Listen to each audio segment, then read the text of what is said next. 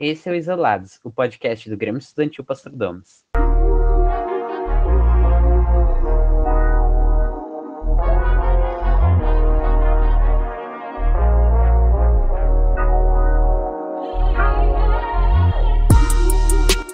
Oi, pessoal, então estamos aqui para gravar o primeiro podcast Isolados de 2021. E se vocês já leram o Pastorzinho, vocês viram lá o caça-palavras dos filmes clássicos. Então, por isso a gente vai falar sobre o que é um filme clássico hoje. E eu trouxe aqui hoje a Vanessa, professora de literatura.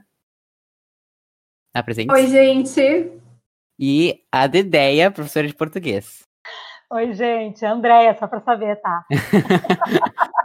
então, vamos falar um pouco sobre filmes clássicos. Acho que Podia uma de vocês começar falando do filme que escolheu? Então tá. A gente podia falar primeiro qual foi nosso critério, né? Ah, que pode ser. pensou para o filme clássico? Boa. Difícil, Porque difícil de escolher. Eu, né? como professora de literatura, tive aí meus critérios pensando em textos literários, do jeito que eu penso em literatura. E acho que todo mundo que está ouvindo aqui passou por mim, é meu aluno, né? Então, literatura clássica, para mim, é a literatura que atravessa os tempos. É, essa é uma definição que não é minha, tá, gente? Uma definição dos teóricos. Uma literatura que sobrevive ao passar do tempo e ela continua sendo atual.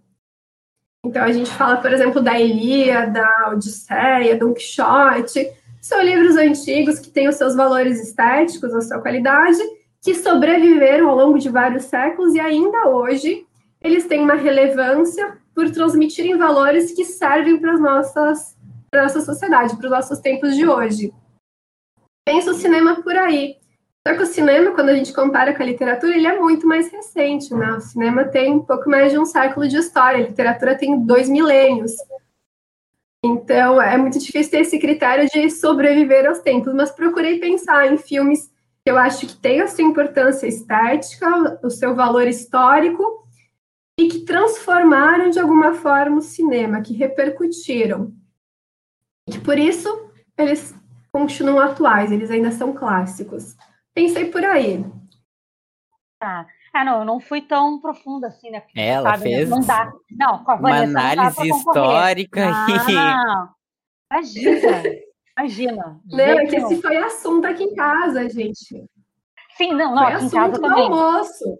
Claro! Quando eu falei que eu tinha que escolher os filmes clássicos para falar, a mesma coisa aqui em casa rolou uma maior discussão, porque o, o meu marido defendia essa ideia da Zuki, essa ideia da Vanessa, e Uhum. eu dizia, não, mas só um pouquinho, mas eu não vou usar esse critério para falar dos meus filmes, porque para mim, a minha escolha, o meu critério foi em, em relação a ser aquele filme que, que ficou na minha memória, por, por ele ser um filme que, para mim, ele era original, ele era diferente, aquilo, tipo, dentro daqueles critérios assim, do- dos tipos de filmes que eu gosto de escolher, de, de, de assistir, tá? Então, fugiu um pouco do, do clássico da Vanessa, mas eu- é óbvio que eu vou falar de, de um, não, de vários, na realidade, dentro de um único, que, que é clássico pelos mesmos critérios que ela está estabelecendo. É, eu acho que eu fico aí no meio das duas. Eu até quando tava pensando no tema podcast, eu lembrei daquela redação da URGS, que não foi filmes, né? Foi livro. É, livro. foi livro. Isso. E, e eu, e eu comecei a refletir, assim, o que, que eu escreveria, sabe? Eu, eu acho essa redação bem difícil, na verdade.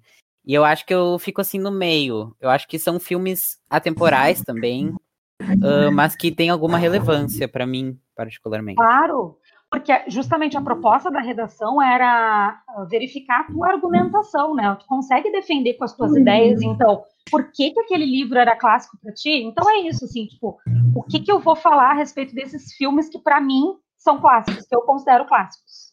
Uhum.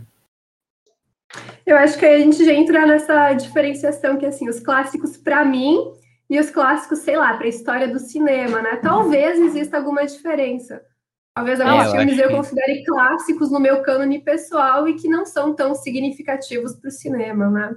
Claro, com certeza. E eu acho, e, e- e talvez assim, ó, para minha própria definição aqui, os que eu escolhi, certamente, depois que eu falar os meus, a gente vai, vai voltar nessa discussão do que, que é clássico, porque talvez eles não se encaixem né, em nenhuma dessas definições, e, e que, que sejam clássicos porque, sei lá, pela, pela estética deles, por como eles, como eles organizam a, a questão da narrativa, o, pelo fato do, do, como, de como o público descobre o que acontece no filme, enfim. Mas eu acho que é legal essa diversidade. Daí né? eu tô curiosa. então, acho que a gente já pode começar a falar. Fala o teu primeiro, vai lá, Vanessa. Vai lá, começa. Não, depois de toda essa argumentação, eu quero ouvir o teu primeiro livro. Ai, não, que livro? Filme, filme. O teu primeiro filme. É, ó, professora de literatura com vício aí de linguagem. Ah, não. Então tá, olha só, eu vou começar com um clássico, clássico, clássico dos tempos. Eu creio, eu poderia citar vários, né? Mas eu, eu quero falar de um diferentão aí, que é o cinema do Hitchcock. Fechamos ou não fechamos? Ah, eu botei na minha lista também, acredita? Ah, claro. Então, não tem como, né? Não tem como falar de cinema, não tem como falar de filme clássico e não, não lembrar do, do Hitchcock, né? Tipo, para mim, ele é. Ele é. Uh, ele tinha uma genialidade para a época em que ele, que ele fez aqueles filmes que e a gente vê que hoje muitos filmes ainda bebem dessa fonte do Hitchcock, né? Claro, com uma roupagem, com a tecnologia adequada a, a, aos novos tempos, que, não, que obviamente não existia na época do Hitchcock, mas eu, primeiro porque eu só eu, eu amo filmes de suspense, né? Thrillers, eu, eu curto, gosto, eu gosto desse gênero. E, e aí, assim, quando eu pensei que eu tinha que escolher filme, eu, eu comecei a vir a cabeça, né? Bah, seria muito fácil defender um, um psicose, um corpo que cai, janela indiscreta. Tipo, Para mim, todos esses seriam muito fáceis de falar a respeito. Mas eu escolhi falar sobre Festim Diabólico. Não sei se foi o mesmo teu, Vanessa, mas enfim, Uh, não, mas eu amo também. Amo de paixão e, e, e por que que tá? Um breve relato, não quero falar muito para também não ficar dando spoiler, porque eu espero que as pessoas que estejam nos ouvindo que elas tenham curiosidade de assistir esses filmes e depois vir comentar com a gente, comentar ali no, nas redes sociais do Grêmio, enfim. Um, eu acho o filme genial. Se não me engano, ele foi o primeiro filme colorido do Hitchcock. Talvez eu esteja é, perdido assim na, no, no tempo ali, mas enfim. Mas é um filme super famoso pela questão dos planos sequência, que, que dizem, né, que aquele plano assim, sem corte, que na realidade tinha corte, mas que ele, ele escondia perfeitamente o corte, porque eles nem tinham tecnologia na época para fazer um plano, né, o rolo do, do filme nem duraria todo esse tempo. Fala, Vanessa, pode, pode interromper. Não, Não, pode falar. E, mas, assim, enfim, o filme essencialmente ele se passa uh, no mesmo cenário, né? Que é o apartamento lá do, dos protagonistas. Então a gente tem lá dois amigos que, que decidem que eles vão comprovar uh, que eles podem fazer, executar um crime perfeito. Eles nunca vão ser descobertos. E aí todo o filme vai se passar em torno disso. Eu não vou ficar falando muito, porque senão a gente vai ficar entregando né, spoilers, então, do, do filme.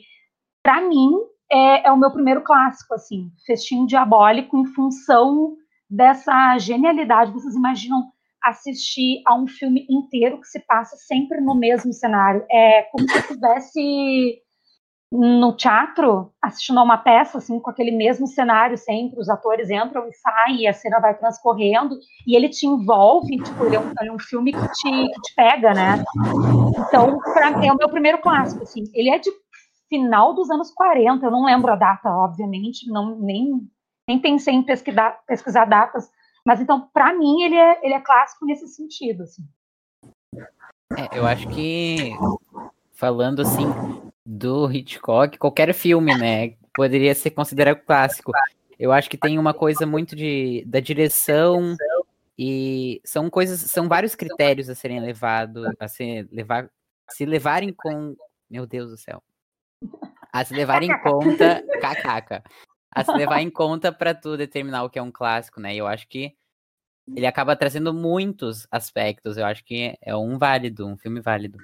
É. Sim, tava, como eu falei, estava na minha lista também. Eu coloquei o Hitchcock, essa entidade, né? Nem coloquei um filme, mas poderia ser qualquer um, né? O Festim Diabólico é incrível, o Jornal Indiscreto, O Homem que Sabia Demais, Os Pássaros, enfim.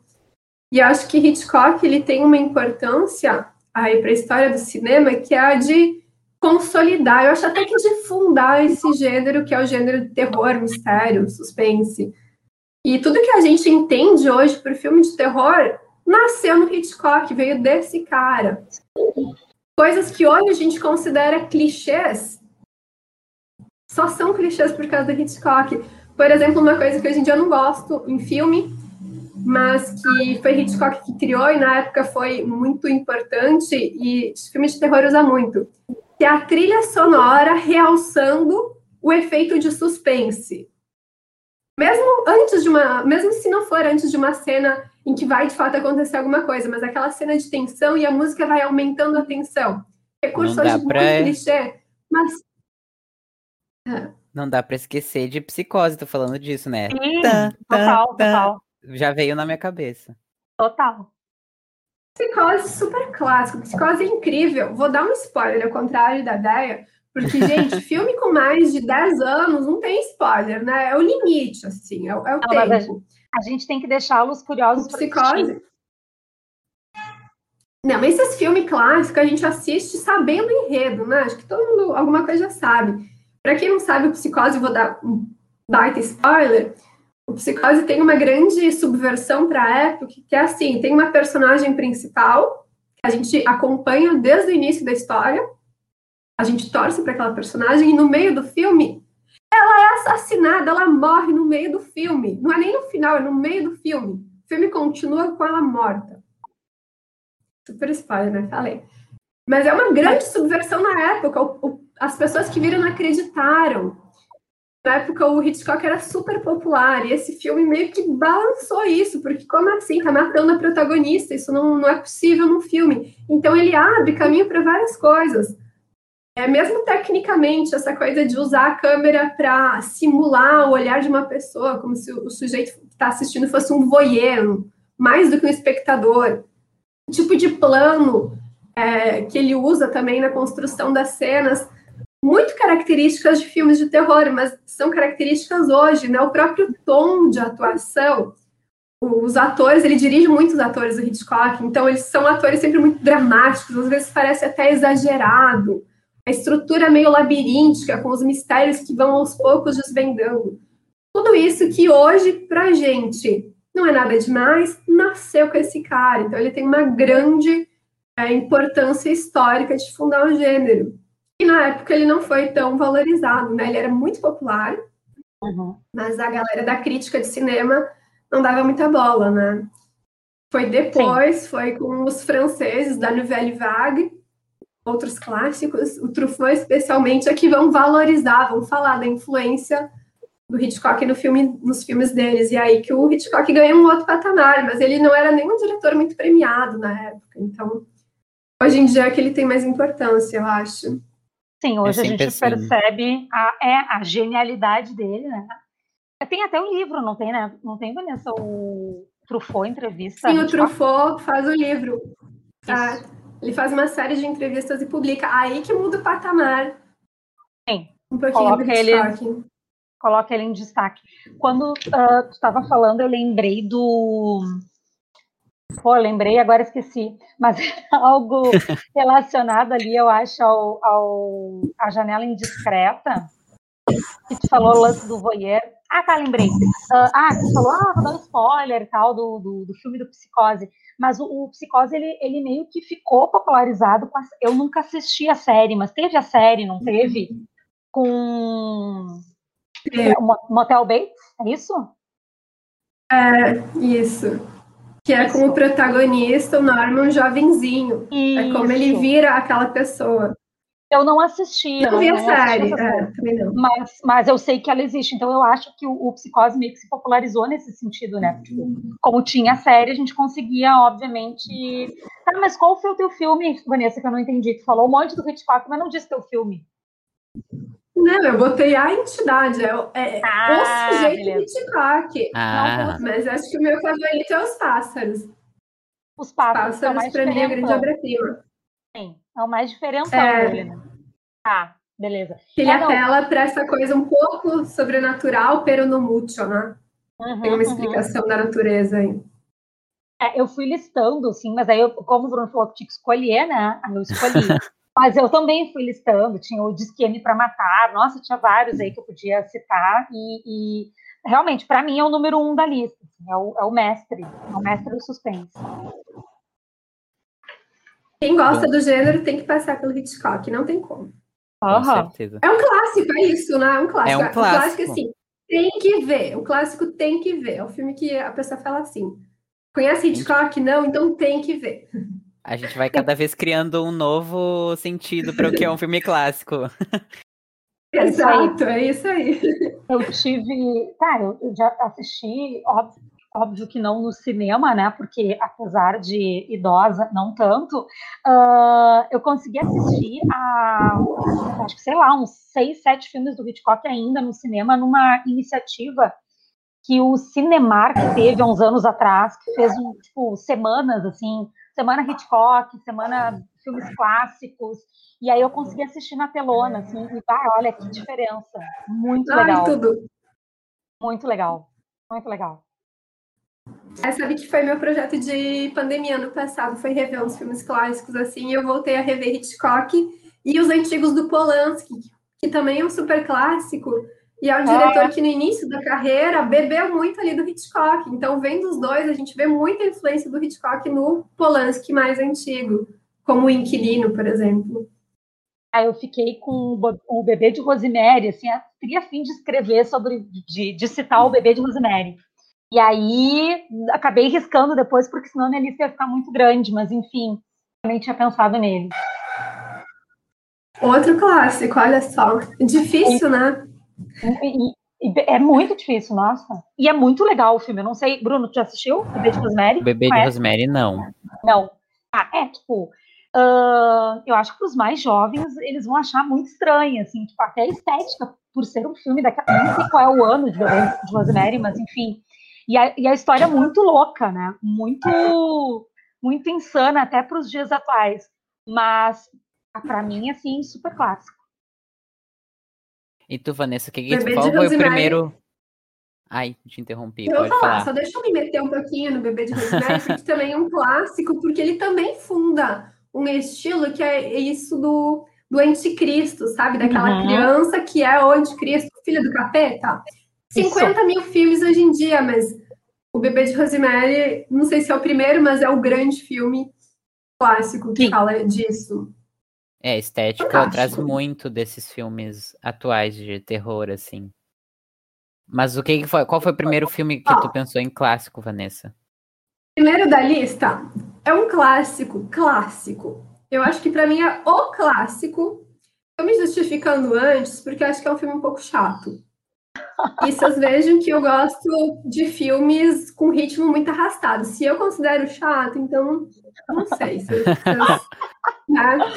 Que é Cidadão Kane. Gente, Cidadão. Kane é o clássico pra mim, do Orson Welles. Ele é Fechou. considerado o maior filme já produzido na história do cinema. E eu acho que não é à toa, né? Tem muito filme que a gente elogia demais, mas pela, pela questão histórica. Esse aqui não, de fato, ele foi muito revolucionário e ele continua sendo. E a história é muito simples. A princípio, conta a vida de um grande empresário, que é, inclusive, é inspirado numa pessoa real. E a vida desse sujeito. O filme conta a vida dele. Mais nada, a princípio um enredo simples. A grande, grande tchan desse filme, o grande negócio desse filme é na forma como ele é narrado, é na sequência de flashbacks para contar aí a história desse personagem. Então, ele é um grande quebra-cabeça, ele tem vários narradores, várias perspectivas, diferentes saltos de tempo. Então, narrativamente é uma grande mudança na forma de contar uma história. E ele tem várias inovações, não só na narrativa, mas na direção. É uma questão mais técnica de cinema, mas ele é muito elogiado pelas inovações do campo da música, da própria fotografia. Tem uma coisa que é, eles chamam de profundidade de campo, que é quanto você pega de elementos na hora de estar filmando, né? Que dizem os, as pessoas mais entendidas dessa parte técnica que foi ele que deu uma nova reviravolta aí para essa forma de, de construir a cena fotográfica de um filme. A estrutura muda, os closes, diálogos sobrepostos, enfim. É um livro muito ousado em vários aspectos. E eu acho que a grande, além dessas inovações todas, um grande mérito do filme é que ele faz a gente ver cinema de uma forma diferente. O filme é dos anos 40, início dos anos 40, e até então, o, o grande elemento, o grande personagem valorizado no cinema era o roteirista. O roteirista e o produtor. E existia meio que uma fórmula de sucesso para fazer filme, que eram os filmes que as pessoas gostavam, que dava público. Roteirista era conhecido por ter um estilo de filme, e aí buscavam filmes do roteirista, daquela produtora e tal. E acabava caindo em certos clichês. Aqui a gente tem um roteirista muito famoso por trás de Cidadão Kane, que é o Mankiewicz. Na época ele era muito famoso, hoje em dia é menos. E aí vem o Orson Welles, resolve dirigir esse filme, ele ganha carta branca para dirigir, ele participa do roteiro também. A gente não sabe até que ponto o roteiro é de fato aí do Mankiewicz, porque eles tiveram uma treta, Orson Welles diz que o cara não participou, enfim. Mas a questão é que aqui a gente tem uma mudança no panorama que a gente vê o quanto a direção pode influenciar o resultado final do filme. Então, o roteiro é uma coisa. Agora, a direção, o que o cara que dirige vai fazer com aquele roteiro, a forma que ele vai tecnicamente, fotograficamente, os cortes que ele vai fazer, os closes que ele vai dar, enfim, isso tudo é construído pela direção e isso vai fazer aí o resultado final mais interessante ou não, né? Enfim. Então, acho que ele faz a gente ter um novo panorama da forma de ver cinema, que é começar a valorizar a direção. Acho que é o primeiro grande filme de diretor e não de roteirista. E para quem gosta né, de fofoca, de história, de bastidores, teve um filme da Netflix, acho que foi ano passado, ou esse ano, não, ano passado, que chama Monk e que conta a história por trás da produção desse filme, né? Do Orson Welles e do Mankiewicz, trabalhando junto e brigando o tempo todo até chegar ali no Cidadão Kane. Vocês viram, gente? Então essa, eu sim, sim, conheço e gosto. Eu gosto, eu gosto desse filme. Ele realmente, ele é, ele é arrastadão, né? Mas eu gosto, com certeza. Mas aí, enquanto estava falando, eu estava pensando, é justamente por esses motivos aí, esses, esses, essas tretas, como tu disse, que, que muitas adaptações né, de obras literárias não dão certo no cinema, né? Tipo, a gente adora, ama o livro, mas aí ele cai na mão lá de um roteirista, cai na mão, às vezes, de um diretor que lê aquele roteiro e transforma aquilo de um jeito que perde completamente a, a essência. Mas tá, a gente vai entrar num outro assunto que não tem nada a ver, mas eu só estava lembrando partir das, das tuas informações. É, eu acho ah, que... eu particularmente não me importo. Sério? Pode falar. Eu, eu não, me sinto ofendido com obras, esses... Né? Não, são duas obras. Eu acho que nunca dá para esperar. Uma produ produção de cinema, o cara vai fazer o roteiro dele. É outra obra, não dá para esperar compromisso com a obra literária. Pior que eu falo isso como professora de literatura, né? Que eu, eu amo. não é nem compromisso, só que eu acabo sempre me decepcionando, entendeu? Porque eu acho que quando eu tô lendo, eu tô idealizando aquilo na minha cabeça. Uh, e, que, e, que, não sei, eu não consigo, não, não consigo lembrar um exemplo aí que eu tenha, que eu não tenha me decepcionado, entendeu? Mas enfim, tá, esse é papo para outro. Ah, eu tenho um. Hã? Mas agora eu vou falar de um clássico que é um que o filme é muito melhor que o livro, talvez vocês fiquem bravos comigo, é. vocês que estão ouvindo, que é o Iluminado. Ah, o Iluminado, do Stephen King. E aí o Kubrick faz a primeira adaptação. E o Stephen King odeia, ele diz que ficou horrorosa, tenebrosa. Mas o Iluminado, gente, é muito melhor filme do que o, o filme, né, do que o livro é em qualidade estética de livro. O filme é muito superior, muito, muito, muito. Iluminado do Kubrick é espetacular, um grande clássico. E quem não viu também tem que ver, de terror e suspense. Já o livro do Stephen King, embora Stephen King tenha ficado furioso e dito que a adaptação estava ruim, não é lá tudo isso. Eu não li, não posso O próprio falar. Stephen King faz é. depois. Ele faz uma versão do filme em que ele dirige, que fica também horrorosa, né? Eu também não cheguei a ler o livro, mas o é. filme é, é uma obra de arte mesmo. Tô assistindo, tem cada cena que tu fica assim. É, é uma forma muito diferente de contar a história, visualmente, né?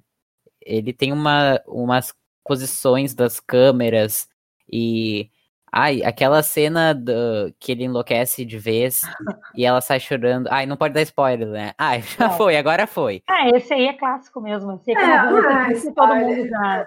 Mas olha só, depois de assistir ao Iluminado, nunca mais ah, uma noite no hotel vai ser vai ser igual, né? Porque quando a gente tá naqueles hotéis que tu olha aquele corredor imenso, assim, sabe? Aqueles, aqueles corredores gigantes. Tu já vê assim. as criancinhas vindo assim. Exato, eu vejo a bicicleta. tac, tac, tac, tac, tac, Ai, meu Deus! A brincadeira, brincadeira aqui em casa, a gente sempre brinca isso quando chega no hotel, assim, desse gênero que a gente comenta do Iluminado. Enfim.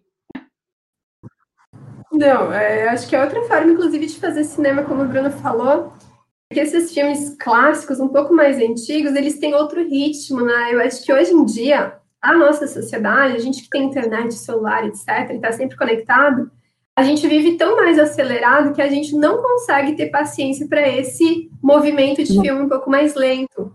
Então, acho que são filmes de terror que hoje em dia eles nem funcionam mais tanto como terror. Mas na época foi considerado um filme super assustador, né? Ah, mas eu acho E a cena do labirinto, fantástica. Nossa, tu fica com o coração na mão. E ainda depois Fantástico. entrega o meme, né? O filme não podia acabar sem entregar o meme. Que, pra quem, pra quem já viu o meme dele congelado, então tem que assistir o filme, né? Não pode rir do meme sem assistir o filme. Ah, gente, eu não sei que meme é, agora fiquei curiosa. Depois você- me manda, Bruno. É Tu, não, clássico. tu é nunca viu o meme dele congelado assim, com a cara dura?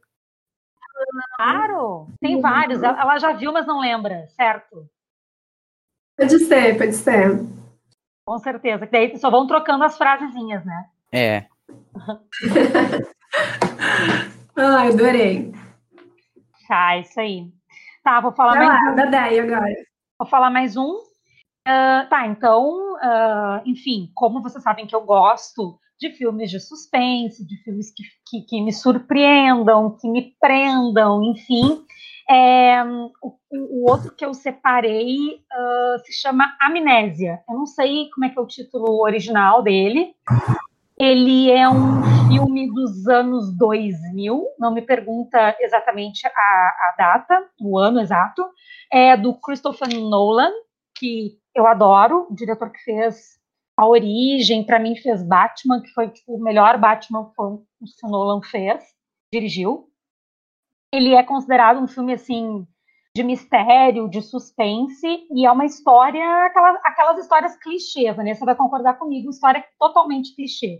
Tem um casal, um casal vai sofrer um assalto, um ataque e tal, a mulher vai ser morta, o cara sobrevive, e aí o título do filme, Amnésia. O cara ficou com amnésia. Ele não consegue eh, guardar ah, informações assim, tipo, recentes, memórias recentes. Ele esquece.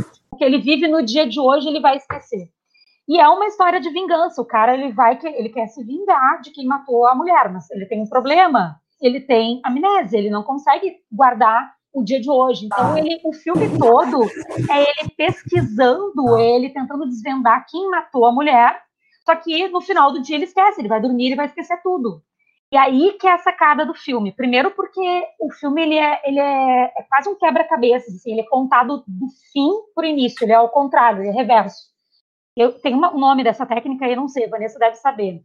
Ah, a narrativa é extremamente confusa para quem assiste, mas o que é legal é porque a gente descobre junto do personagem que qual foi a história, quem é que matou, ele acompanha essa investigação. E o cara, como ele esqueceu tudo, como ele esquece as coisas no final do dia, ele fica deixando bilhetinhos para ele mesmo nos lugares mais inusitados. Ele tira fotos, ele deixa polaroids, assim, fotos em polaroid, sabe?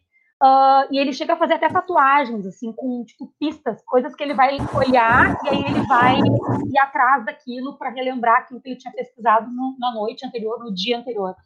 Eu acho o filme sensacional, sensacional, dentro desse gênero de thriller e suspense. É, imagina, foi um filme que eu vi há muitos anos, olha, mais de 20 anos, e que eu nunca esqueci em função. A genialidade, para mim, é, é essa questão da de como ele foi montado, assim, essa, essa questão dele ser contado de trás para frente, e mesmo assim ele te mantém. É é um clima tenso, ele te mantém ligado, tá querendo. Tu tenta montar o quebra-cabeça tenta entender o que é que aconteceu, só que a gente só descobre junto do personagem. Então, achei um filme que eu não, acabei nunca esquecendo, assim, que eu gosto bastante e que eu já, tá, acho que eu já revi quatro, cinco, seis vezes né, nesse tempo e que para mim ele continua surpreendendo. Eu gosto bastante. Amnésia. Se não me engano, ele tem na Amazon. Quem ficar curioso aí, acho que vale a pena assistir. É, eu gosto muito também desses filmes que tem um plot twist, que tem uma coisa de, que vai te, te sugando para dentro do filme, tu quer entender o que tá acontecendo, ou mesmo que tu não tá esperando alguma coisa e do nada vem com tudo, assim, uma informação bombástica. Eu gosto também desse filme. Não, não sei se eu acho um dos meus filmes favoritos, mas é um filme muito interessante tecnicamente. Justamente o enredo ele é simples, ele até tem esse plot twist, porque a gente não sabe, né, do, da revelação final, mas é interessante aqui de trás para frente.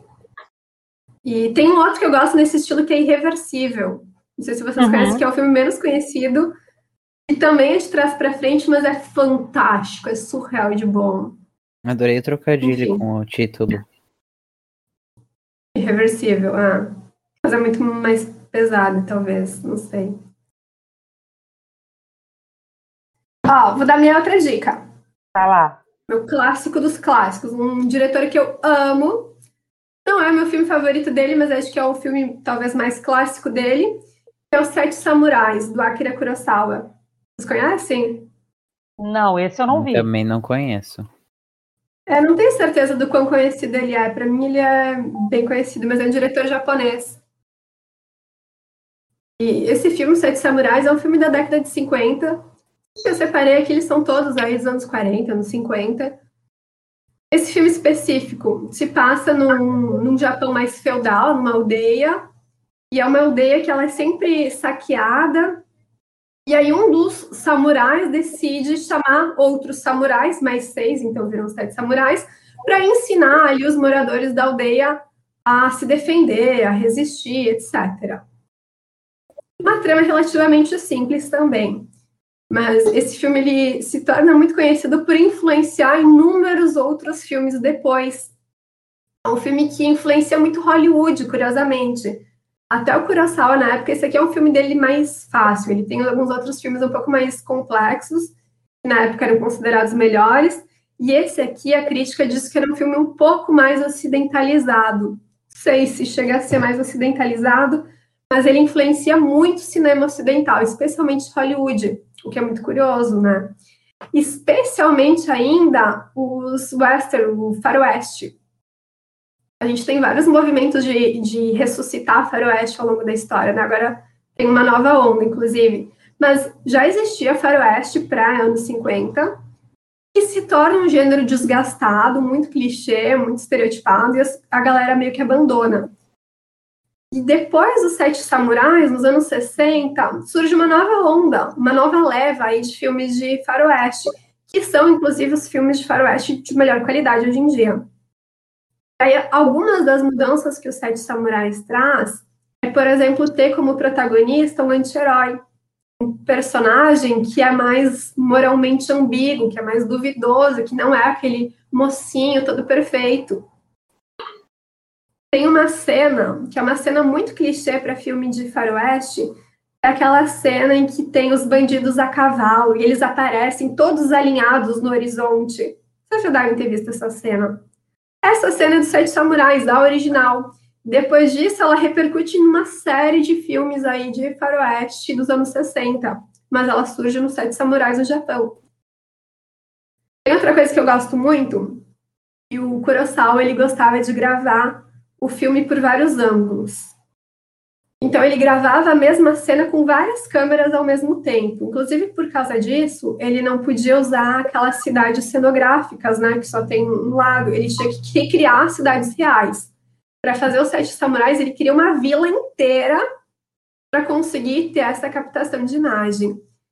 E aí ele filma cenas com vários ângulos e ele mistura esses ângulos, ele consegue escolher o melhor ângulo para cada momento, etc. Então ele tinha mais liberdade aí cenográfica. Ele faz um é, trabalho que eu acho. Ah. Fazer isso hoje, pra, pra, né, parece assim normal, né? Com, com os orçamentos dos uhum. filmes, das séries. Agora imagina isso em 1950. E com a tecnologia também. Uhum. Né? Hoje se cria tudo no computador. Sim, imagina, esse filme ele foi abandonado várias vezes durante a filmagem por falta de dinheiro, porque acabava o orçamento. E eles tiveram que parar várias vezes. Mas o que eu mais gosto é a forma como ele trabalha a violência. É uma coisa que depois o Tarantino vai. Eu ia falar roubar, mas não vai roubar, né? Vai se inspirar. O Tarantino se inspira até muito diretamente, digamos assim, no Kurosawa. Essa violência quase romantizada, estilizada, uma violência estética, ela é bonita de ver. Ele faz isso tanto por essas cenas que ele grava com vários ângulos, tanto por alguns slow motions, enfim, ele usa uma série de, de técnicas aí para enfatizar, para trabalhar com a violência. Afinal, é um filme com samurais, né? Com, enfim, várias cenas de luta. Mas a representação da violência nesse filme é lindo.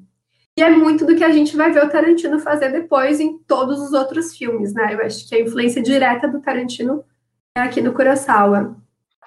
Ah, o, o Tarantino, sabe que, que o Bill eu não consegui, né? Não deu, não teve, não teve condição. Porque, tudo bem, é lindo. Visualmente é lindo, a violência é linda. Os, os a, a, a, teve número 1, um, número 2, número 3, teve número 10, eu acho, de Kill Bill. eu acho sensacional, assim, visualmente, mas não consigo. A história, para mim, é, ela é. Nossa, eu, eu vou dizer que eu acho que o número 2 eu dormi. Dormi. Tentei, o número 1 um eu assisti. E, e o Kill Bill 2 eu dormi, assim, tipo, não consigo. Agora, eu gosto de todos os outros, assim, tipo Pulp Fiction, sensacional, Bastardos Inglórios, é maravilhoso, Django, mas, ah, olha, não, que o Bill não dá. E é um dos filmes que meu marido adora, ele adora, acha, acha sensacional. Tá entendendo? Eu amo. Pois é, eu que o Bill, que o Bill é também... Muito isso, essa beleza da violência. Que o Bill também. Meu favorito é, são os primeiros, né? Pulp Fiction, é. Cães de Aluguel. Mas que Bill eu acho tá. fantástico, especialmente a questão da vingança, que ele também vai pegar lá do, do Oriente, né? Do Old Boy, do, da Senhora Vingança, são filmes que ele vai se inspirar e que tratam nessa trama da, da vingança levada ao extremo. O projeto de vida desses sujeitos é a vingança. E a violência ocupa um lugar muito importante né, na fotografia, na cenografia do filme. A violência, a estética da violência, eu gosto. É, o Pulp Fiction foi um que eu cheguei a pensar, uh, veio na minha lista várias vezes, eu pensei, mas tinha que riscar, né? Tinha que ficar escolhendo, e aí acabei deixando de fora, mas, ah, eu adoro o filme, adoro, adoro o filme. Assim como... É um clássico também. Clássico, Almodóvar é. também, Almodóvar teve vários que eu fiquei pensando em, em citar, e aí eu, ah, não vai dar tempo, não vou conseguir falar todos, né? E aí acabei deixando de fora, mas... Um, Almodóvar tem vários vários interessantes. É, esses grandes diretores acabam trazendo tantas é, coisas é, novas e que chamam a atenção que realmente todos os filmes, se a gente for falar do Tarantino, são clássicos praticamente. Uhum. Acho que sim. Tá, e do, do bom, só, eu vou só citar, não vou falar a respeito dele, senão a gente vai até estourar o tempo aqui, mas do Almodóvar o que mais me chocou, eu lembro perfeitamente, eu lembro da, da, da, época ainda. Eu fui ao cinema e fui assistir um filme, olhei assim, aquela sinopse, sabe aquela sinopse que no passado a gente lia, quando a gente podia ir ao cinema?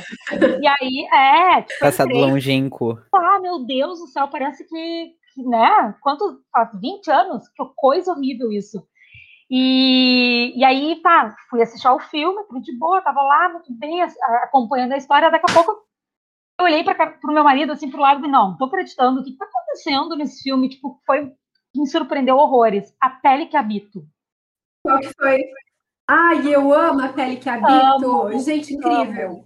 Amo, amo, esse filme. Eu, eu fiquei, tá, eu não vou ficar falando dele, mas enfim, porque a gente não tem muito tempo, mas assim, é um filme que me surpreendeu, que me, que, que me. Até hoje eu não consigo digerir assim a história, sabe? Digerir o filme, ele, ele vai para uma direção, ele, ele, ele, é muito diferentão, né, do, dos outros filmes do Almodóvar, uhum. apesar de todos terem essa essa característica do, de, de, de explorar a, a, diversidade né, dos personagens e a construção das histórias e as caracterizações dos personagens, uh, a pele em que habito, nossa, me, me, me tocou muito. Assim, acho que quem não assistiu tem que assistir. É um filme que vale a pena, vale muito a pena. Vou anotar aqui para assistir, Almodóvar, fiquei curioso. Ele, o Almodóvar tem algumas fases. E aí essa fase do Almodóvar, talvez não sei nem se mais recente, mas essa que inclui a pele que habito, tudo sobre minha mãe, fale com ela, é uma fase um pouco mais pesada. Muito. E a pele que habita é super metafórico, assim, é inacreditável o filme. Você sai do filme, você fica pensando, aquilo fica te incomodando. Exato. Até Ele hoje. muito o lado sexual da, da existência. Ah, Até hoje. Mas eu gosto mais dos mais antigos do Almodóvar, que são mais leves, que são é uma fase dele mais descontraída, que é tipo Atami, Kika. Kika, gente, Kika é genial.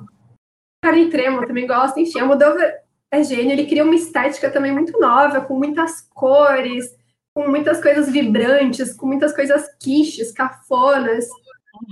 E É sempre sempre explora o lado sexual, é tudo muito sexualizado. De um jeito, assim, curioso, de um jeito interessante. O último filme dele, foi uns dois anos atrás, é sobre a vida dele, também é bem legal. A história dele. Tá, esse eu não assisti. Não lembro como é que chama. Acho que chama Dolor e Glória, Dolor e Glória, ou algo assim. Ah, esse acho que eu não assisti. E é com a Penélope Cruz, que é a musa dele. Que é a né? musa. Cruz, acho que. É, isso aí. É, mas bah, a pele que habito, eu acho, em que habito, eu acho que, nossa, eu, eu ah, pra ver até hoje, eu lembro desse desconforto que a Vanessa falou a respeito do de quando eu saí, assim, quando terminou o filme, sabe? Eu achei genial nesse sentido, porque desacomoda, né? Acabei falando do filme, mas a Vanessa também concordou, então esse não vale. Ah, não, a gente vai desvirtuando, a gente vai mudando de assunto, botando mais filme na lista, porque não dá, né? É isso. É. É que daí é que a gente fica lembrando, né? Tipo, foi muito difícil de fazer um, uma Claro. seleção. Nossa, muito difícil. Tá, vou falar meu Não, último. o Bruno foi meio malvado, né? Ele falou os três filmes só. Três é impossível. Se a gente fizesse, a gente fizesse um de séries, acho que a gente teria que ficar três dias gravando. Mas eu acho que séries a gente ia ficar muito mais na coisa do que uma série clássica. Ah, eu acho que daí. Ah, sabe não que eu cheguei a pensar sobre isso? Mas será que a gente consegue definir É. uma série como clássica? Eu acho que não. Acho que é outro Não, eu fiquei propósito, não? pensando sobre isso. É, as séries são muito recentes, né? Pra mim tem isso do clássico de sobreviver ao tempo. E as Isso. séries são muito recentes, mas sabe que eu lembrei de duas quando a gente pensava sobre isso. Twin Peaks, do David Lynch, que é um diretor também super clássico, genial. Twin Peaks funda um estilo de série, de mistério. Twin Sim. Peaks é a primeira, literalmente. E Seinfeld, é uma série também mais antiga e que também funda esse gênero de comédia, que depois a gente vai ter Friends, depois vai ter How I Met Your Mother é, e várias outras, mas é, são as duas séries que eu acho que são clássicas. Mas as únicas que eu pensei. Twin Peaks eu assisti eh, quando ainda tinha, quando ainda passava na televisão aberta, porque naquela época não tinha ah, net, essas coisas. Pelo menos se alguém tinha, eu não tinha, né? Então, mas nossa, muito, muito genial. Mas tá na Netflix, dá pra ver agora. Agora tem? Tem a temporada nova. Tem na Netflix Ah, as duas antigas e a nova que a Netflix fez alguns anos atrás, que também é surreal, é inacreditável que tinha aquela temporada. David Lynch, assim, é tudo, né? Não assisti, não assisti a nova. ah, eu vi que tinha lançado, mas fiquei com medo de estragar a minha boa lembrança ah, em relação às duas anteriores, né? As originais ali, daí não, não assisti, mas ó, vou anotar. Vou anotar é a então. cara do David. Lynch. E é a primeira Ele- série que cria esse mistério, né? Que acontece a morte de uma moça, que é a Laura Palmer, e esse é o pressuposto da série. Quem matou Laura Palmer? Hoje em dia a gente E- tem zilhões de séries Zilhões. assim, né? Que é para desvendar um crime, um mistério, mas essa é a primeira. E ela é muito inusitada. Nenhuma série até hoje se compara a Twin Peaks. Exato. Exato, é meu voto. Isso aí. Viu como Boa a gente lembrança. desvirtua? É, é. Já estávamos falando de outra história. Vamos ter que fazer outro podcast. Já, indica mais um teu, né? É, então, então indica. Vamos voltar pro filme. Vamos voltar pro filme. Ah, então, na infinidade de filmes que eu poderia citar, eu escolhi o último. ah, por quê? De novo, por a- pela questão estética, de novo, pela questão da caracterização dos personagens, pela música, pelos cenários, que eles se passam num lugar que eu amo de paixão. e porque ele passa um, um uma, é, ele é tão bonitinho, né? Eu, eu pensei, pá, eu tenho que citar uma coisa que não seja suspense, morte, vingança, né? Porque, pelo amor, eu vou ficar, eu vou ficar, né? Como só citando esse tipo de filme. Daí eu pensei, pá, filme bem bonitinho, bem fofinho, que eu não canso de assistir uh, e que tem esse, esse, como é que eu posso dizer, que tem essa mensagem assim de que os pequenos gestos dão sentido à vida, enfim, que é o fabuloso destino de Amélie Poulain. Falei, ah, errei. Falei bem na hora. Era outro que tinha pensado? Tinha pensado outro. Então, o fabuloso, o fabuloso Destino de Amélie Poulain, que eu acho que é sensacional. Esse aí eu tenho certeza que vários de vocês já assistiram, mas se quem não assistiu, acho que tem que assistir. Vanessa acho que deve concordar comigo.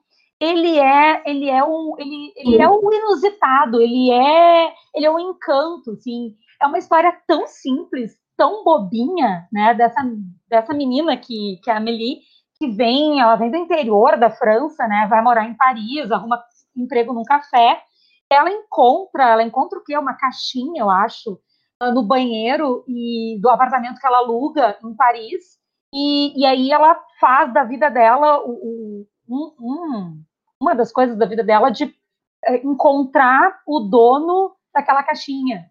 E aí, quando ela descobre de quem é a caixinha, de quem é, é esse, esse objeto que ela encontrou no apartamento, que ela entrega e ela percebe a alegria dessa pessoa, é, ela, ela, ela, ela meio que entende que essas pequenas coisas que ela poderia fazer para pessoas, para outras pessoas, né, para estranhos, dariam sentido à vida dela. E aí depois vira uma historinha de amor, enfim, é muito bonitinho. É, a, a, os personagens assim, são assim, sensacionais, eles são encantadores. Se passa em Paris, então tem uma fotografia linda, fofa. E aí não tinha como eu, eu falar sobre os meus filmes, os meus filmes preferidos, os meus filmes clássicos e não citar a Amélie Poulain. Ah, eu adoro também. É um filme mais recente, quer dizer, mais recente na minha perspectiva, né? Nos anos 2000. Anos 2000. É que eu fiquei ali. Você vai falar que é antigo, né? Eu fiquei nos anos 2000. Mas é lindo. Considerando que eles, eles não eram nascidos ainda nos anos. Já tinham nascido, Bruno? Não, eu sou de 2004. Então, é, eu fiquei nos Mas anos eu sou dos mais novos do terceirão. Ah, tá. Tá, então tem. tem... Bom, 2013, assim, a maior parte do pessoal, eu acho. É. Então, as minhas escolhas, elas ficaram ali fora, o Hitchcock ficaram nos anos 2000. A Vanessa já foi, né?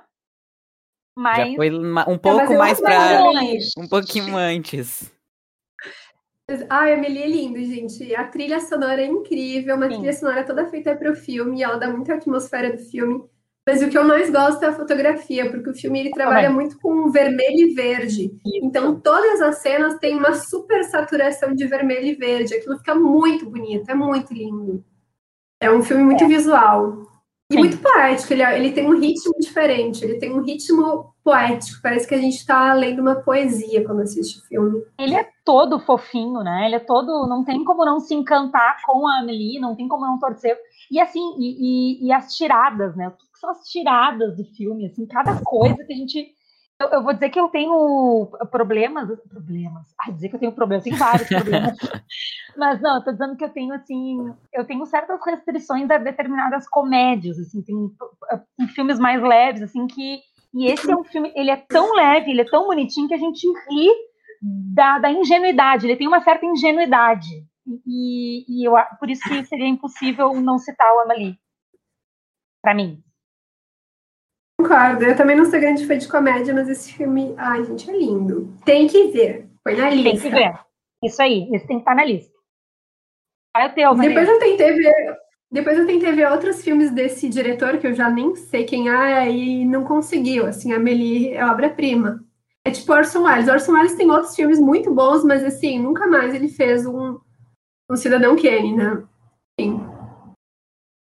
E qual foi ah, o teu último? É. Eu não tinha colocado, tinha só separado três, mas vou falar de um que é do meu diretor favorito. Vocês vejam, nos meus clássicos não tinha meu diretor favorito. Mas esse filme também não é meu favorito dele, mas vou falar do Sétimo Selo, do Bergman, Ingmar Bergman. Ingmar Bergman é o, o cara do cinema mais cinema arte, digamos assim, mais cultizinho, intelectualzinho. Ele tem uma série de filmes lindos. O meu favorito de todos é o Persona. Persona é espetacular. Quando eu assisti Persona, eu fiquei tão impactada que eu fui ler o livro do Bergman explicando as técnicas que ele utilizou em Persona. Então é um filme assim surreal, mas é um filme um pouco mais pesado. Persona quase não tem diálogos, tem pouquíssimas falas ao longo do filme. Então eu vou falar do sétimo selo, que é mais gostoso de assistir. O sétimo selo é da década de 50 também, finalzinho ali da década de 50. E a história dele é uma história relativamente simples. Vocês vejam que os filmes que eu separei, eles nunca têm um grande enredo. Mas o grande foco desse filme está no estado psicológico dos personagens. Um personagem específico que está ali rivalizando, digamos assim, com a morte. E a morte também aparece. A morte é uma personagem aqui. Então tem toda a travessia, todo o processo de caminhada, de vivência, de trajetória desse personagem e a morte sempre acompanhando. O filme é muito profundo, os diálogos são sensacionais. Ele não utiliza diálogos de forma abundante, Bergman, mas os diálogos são sempre muito certeiros. O filme todo é cheio de simbolismos, ele é esteticamente, a fotografia dele é inacreditável de bonito. É um filme preto e branco. E todos os frames do filme são lindos. Ele cria toda essa mise-en-scène, toda essa. Sabe, mise-en-scène? Essa tela, não sei, essa fotografia, de cada momento conseguir colocar uma série de elementos simbólicos que vão representar esse estado psicológico do personagem. E tem uma cena nesse filme que é especialmente clássica, é uma cena que, se vocês não viram o filme, vocês vão conhecer a cena. Porque depois ela apareceu em vários outros. Em, em séries, até os Simpsons fez um desenho que aparece essa cena, que virou meio que cultura popular, que é a cena do personagem jogando xadrez com a morte. Uma cena linda. Ele tá jogando xadrez com a morte, ele tá colocando a sua vida, a sua morte ali num jogo, como se a vida fosse aquele jogo, né? É uma cena muito visual e também muito simbólica, que só ela já vale o filme, mas o filme todo é lindo, lindo, lindo. Recomendo. Já viram, gente, alguma não, coisa do Bergman? Não, não conheço, não conheço. Também não conheci, mas eu fiquei muito curioso para esse sétimo selo. Já tô aqui pirando, já tenho vários outros filmes para assistir agora. Eu vou passar o, o próximo final de semana no, sentado na frente da TV. Isso, ninguém mais a gente faz assim. Vamos assistir os filmes. Não, vamos, claro, óbvio, fazer maratona de filme. E quem não tá acreditando no que eu tô falando, faz assim, põe no Google agora, abre aí o celular, põe no Google sétimo selo e só olha as imagens. Só vê o que são aquelas fotografias que vão aparecer. Eu não sei, eu não fiz esse teste, né? Mas todas as fotografias do filme são lindas, lindas, lindas. Mas então, eu não vou. Eu não vou é, deixar de sair desse episódio sem indicar o filme, porque vocês estavam falando lá no início daqueles filmes de suspense e me ficou uma coisa aqui que eu tenho que falar desse filme, que é o um filme que é muito marcante para mim, que tem um baita plot twist que tu fica é, embasbacado, assim, que é o Sexto Sentido. Uhum. Não dá para falar muito dele, uhum. porque tudo que a gente for falar vai ser spoiler. Mas é assim, é impressionante como o filme te prende e, ao mesmo tempo, sem revelar uh, o que realmente está acontecendo, tu fica preso ali até no final tu descobrir toda a verdade, daí tu fica, meu Deus, eu não percebi o tempo inteiro o que estava na tua frente, assim. É impressionante. E é um filme que me marcou muito, eu acho incrível. Sim, uh, eu, eu, tinha pensado em falar alguma coisa, é, eu não sei dire direito pronunciar o nome dele, mas é Shyamalan? É, Shyamalan. Assim, Shyamalan. Ele é meio tinha... polêmico, né? Mas é... eu adoro esse filme. Exato. ou as pessoas odeiam Shyamalan, ou as pessoas amam os filmes do Shyamalan. Eu sou do tipo que ama os filmes dele, e eu tinha pensado em comentar a respeito de A Vila, e que foi na época quando saiu, eu lembro de ter assistido no cinema, quando o filme foi lançado, era exatamente isso. 50% das pessoas que tinham assistido amavam, 50% odiavam. Um, vocês sabem qual é? Odiei. Viu? Sim, eu odiei, Gaia. Eu achei o filme sensacional, porque ele faz, ele, ele cria toda essa tensão, toda essa, todo esse universo, toda, todo esse suspense, mas ele mal te mostra as coisas, ele não te mostra do que ter medo. Ele não te mostra, ele te mostra no final, ele te mostra assim, numa, numa leve cena, é que nem aquele dos, dos extraterrestres. Como é que é o nome daquele? Do Shyamalan? Um, esqueci. Ai, eu não sei. Não sei também. Uh, puxa vida. Eu não sou assim um grande fã dele. Eu assisti alguns filmes, eu, alguns filmes dele também não gostei. Aquele O Corpo Fechado eu achei bem, é, mais ou menos. É, mais ou menos. Mas Ah, é. O Sexto É. Sentido é um filme pra mim muito bom. Todo mundo devia assistir. É, é isso. Eu acho que é um clássico mesmo. O seu Chega- sentido. Todo mundo conhece a frase, né? I see dead people. Todo mundo já ouviu Sim. essa frase. Ah, lembrei o nome do filme, Sinais. Então é um clássico. Do Sinais, tá? Tem Ah, cena. tá. Sinais Pensa tem uma cena em Passo Fundo, gente. Quem não viu, Aparece Exato! Passo Fundo no filme. Exato, Passo Fundo. E, e assim, olha só que genial. O cara te cria todo um universo, tu morre, tu fica super ansioso, fica super nervoso ah, com, com o que tá acontecendo na história, mas ele não te mostra, ele te mostra, tipo, uma cena, aquilo que tá te fazendo ter medo, entendeu? Ah, é aquilo, é aquilo. Ame-o ou deixe-o. Mas eu adoro, eu gosto muito. Conseguimos Ai, então adorei. chegar num consenso do que é um filme clássico depois de toda essa conversa? Acho que não. acho que é, Vamos- não, acho que super. Não, eu Vamos acho tentar que- chegar tá consenso, então. assim. Não, eu acho que a gente concorda em É vários aspectos, mas a gente tem a gente, a gente tem uma visão ahn, ou talvez também ah, levada pro- pelo gosto, né? Pe- Pelo, pelo aquilo que, que me é pessoal, né? Pelas minhas preferências. Mas enfim, eu acho que é aquilo que é atemporal, aquilo que a gente não esquece, não sei, por aí. É, eu acho que tem a Acho ver que com sim. isso. O que é diferente, o que é original na minha percepção. É, eu acho que são vários aspectos, né? Tem, tem muito da, do gosto pessoal de, é, de realmente esse filme ter uma importância, uma relevância. Como eu disse, o seu sentido. Foi um filme que minha mãe me apresentou, então já é. Eu já tava indo com uma expectativa de ver um filme diferente ou algo é, impressionante, assim. Não, eu, pra mim, apesar desse todo discurso de teórica, da literatura, etc., filme clássico é o filme que tem que ver. É isso. É o filme que a gente fala pra pessoa assim, você não conhece, então tem que ver. Aí é o filme clássico. E acho que todos esses que a gente falou são filmes que eles passam nesse crivo do tem que ver, assim. São filmes que se as pessoas não viram, mesmo que seja pra falar mal, mesmo que vai falar, nossa, odiei, a Vanessa é louca me indicar o sétimo selo. É um filme que você tem que ver. É, tem que É isso. experienciar, né? Tem que passar por aquela experiência de. Até porque, para a gente dizer que a gente não gosta de determinada coisa, a gente tem que ter.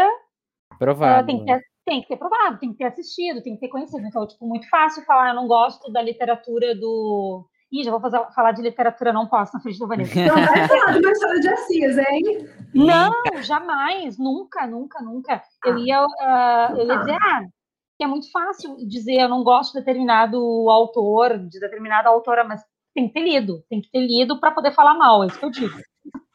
Acho que sim. E eu já vou fazer um adendo antes da gente terminar. O Bruno deve estar louco querendo que a gente calhe a boca, mas tudo bem. Não, fica à vontade, pode né? falar. Quanto mais, melhor. Vamos emendar uma aqui te falando da série já. Vi que quando eu tava fazendo essa. Quando eu tava fazendo essa lista, não. Quando eu tava fazendo outra lista que o pessoal do Grêmio pediu de indicações de filme, que já estão lá aparecendo no, no Instagram. Já vi o da Cris hoje, achei muito legal. Mas aí tinha que fazer a lista de indicações de filme. E aí eu fiz questão de indicar filmes e livros de escritoras mulheres. E aí, quando eu fui fazer aqui, dirigidos por mulheres, não é que a história fosse protagonizada por mulheres. Eu queria filmes dirigidos por mulheres para recomendar. E aí, quando eu fui fazer aqui umas clássicos, é uma lista muito patriarcal. Eu acho que todos esses que a gente falou, a direção é masculina. Pois é. Porque a presença dos homens na história do cinema ela é muito mais tradicional entre muitas aspas. A presença de mulheres como dire diretoras na direção, ela é recente. E aí vocês vejam, os nossos clássicos, eles, mesmo clássicos dos anos 2000, são clássicos que a gente já tem aí um distanciamento de duas décadas. A gente não colocou nenhum filme muito recente aqui na lista, né? Verdade. Mas isso serve para a gente perceber como essa história é uma história patriarcal, a história do cinema. Por uma série de fatores históricos, né? Que envolve até a formação, até os equipamentos. A gente poderia falar o mesmo quanto a presença negra. A gente, é. já, a gente começa a ter alguns diretores, mas a gente sabe que o acesso, geralmente de uma pessoa negra que vem de uma situação histórica mais vulnerável, a uma, sei lá, uma faculdade de cinema, câmeras muito boas, etc., é um acesso é menor, né? Muito recurso, né? A literatura, por exemplo, é muito mais simples. A pessoa, é, não que todo mundo seja alfabetizado, mas é, há muito tempo já tem uma alfabetização maior do que um acesso a uma câmera, né? Muito mais fácil uma pessoa ser alfabetizada sim, do que ter uma câmera sim. de cinema. Sim, toda a questão dos equipamentos, né? É, acho que sim. Se para coisas até mais simples, né? As mulheres demoraram um monte, por exemplo, hoje eu estou fazendo uma série de atividades de oratória no nono ano, e aí no mês de março eles tinham que conversar, eles tinham que me apresentar, tipo, uma mulher notável, assim, uma mulher que vale a pena relembrar. E aí um dos alunos hoje apresentou a respeito da primeira maratonista americana, que, sei lá, até 1960 e poucos era proibido mulher correr maratona. Como assim? 1960 correr maratona não podia, mulher?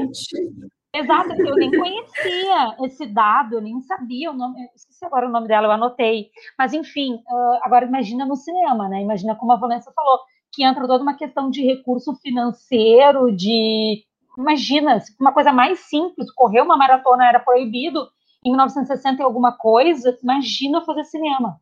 Então, assim, daí nós vamos ter as loiras do Hitchcock, nós vamos ter as preferidas do Almodóvar, mas, assim, sempre uh, as mulheres fatais, as mulheres bonitas, né? Mas não as mulheres fazendo cinema. Realmente, isso é muito novo. Isso daria outro podcast. Olha, é, agora eu lembrei já... das musas as musas do Woody Allen, ninguém que teve coragem de falar do Woody Allen, que é um diretor super clássico, mas muito polêmico. A gente tá cancelando o Woody Allen, né? É. Pois é. Última dica, para quem gosta de cinema clássico, tem um streaming que chama Mubi. É um streaming só de filmes clássicos, e aí é um streaming diferente da Netflix. Eles têm uma lista que vai sendo renovada todo dia. Todo dia entra um filme novo e sai um mais antigo de exibição em cartaz. Então, sempre tem 30 filmes em cartaz, os 30 filmes clássicos ou muito premiados da atualidade.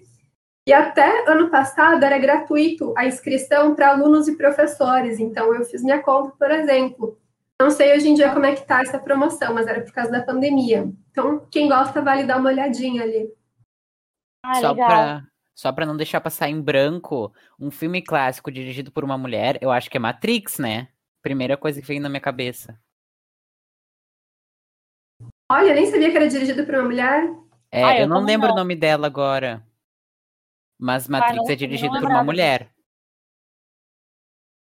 Olha, bem apontado, veja só, é um filme. Ah, não sabia. Não, mais antigo. Se eu sabia, eu esqueci dessa, dessa informação. É, é, é, início dos anos 2000 também, não? Matrix? Não? É, eu acho que sim. É.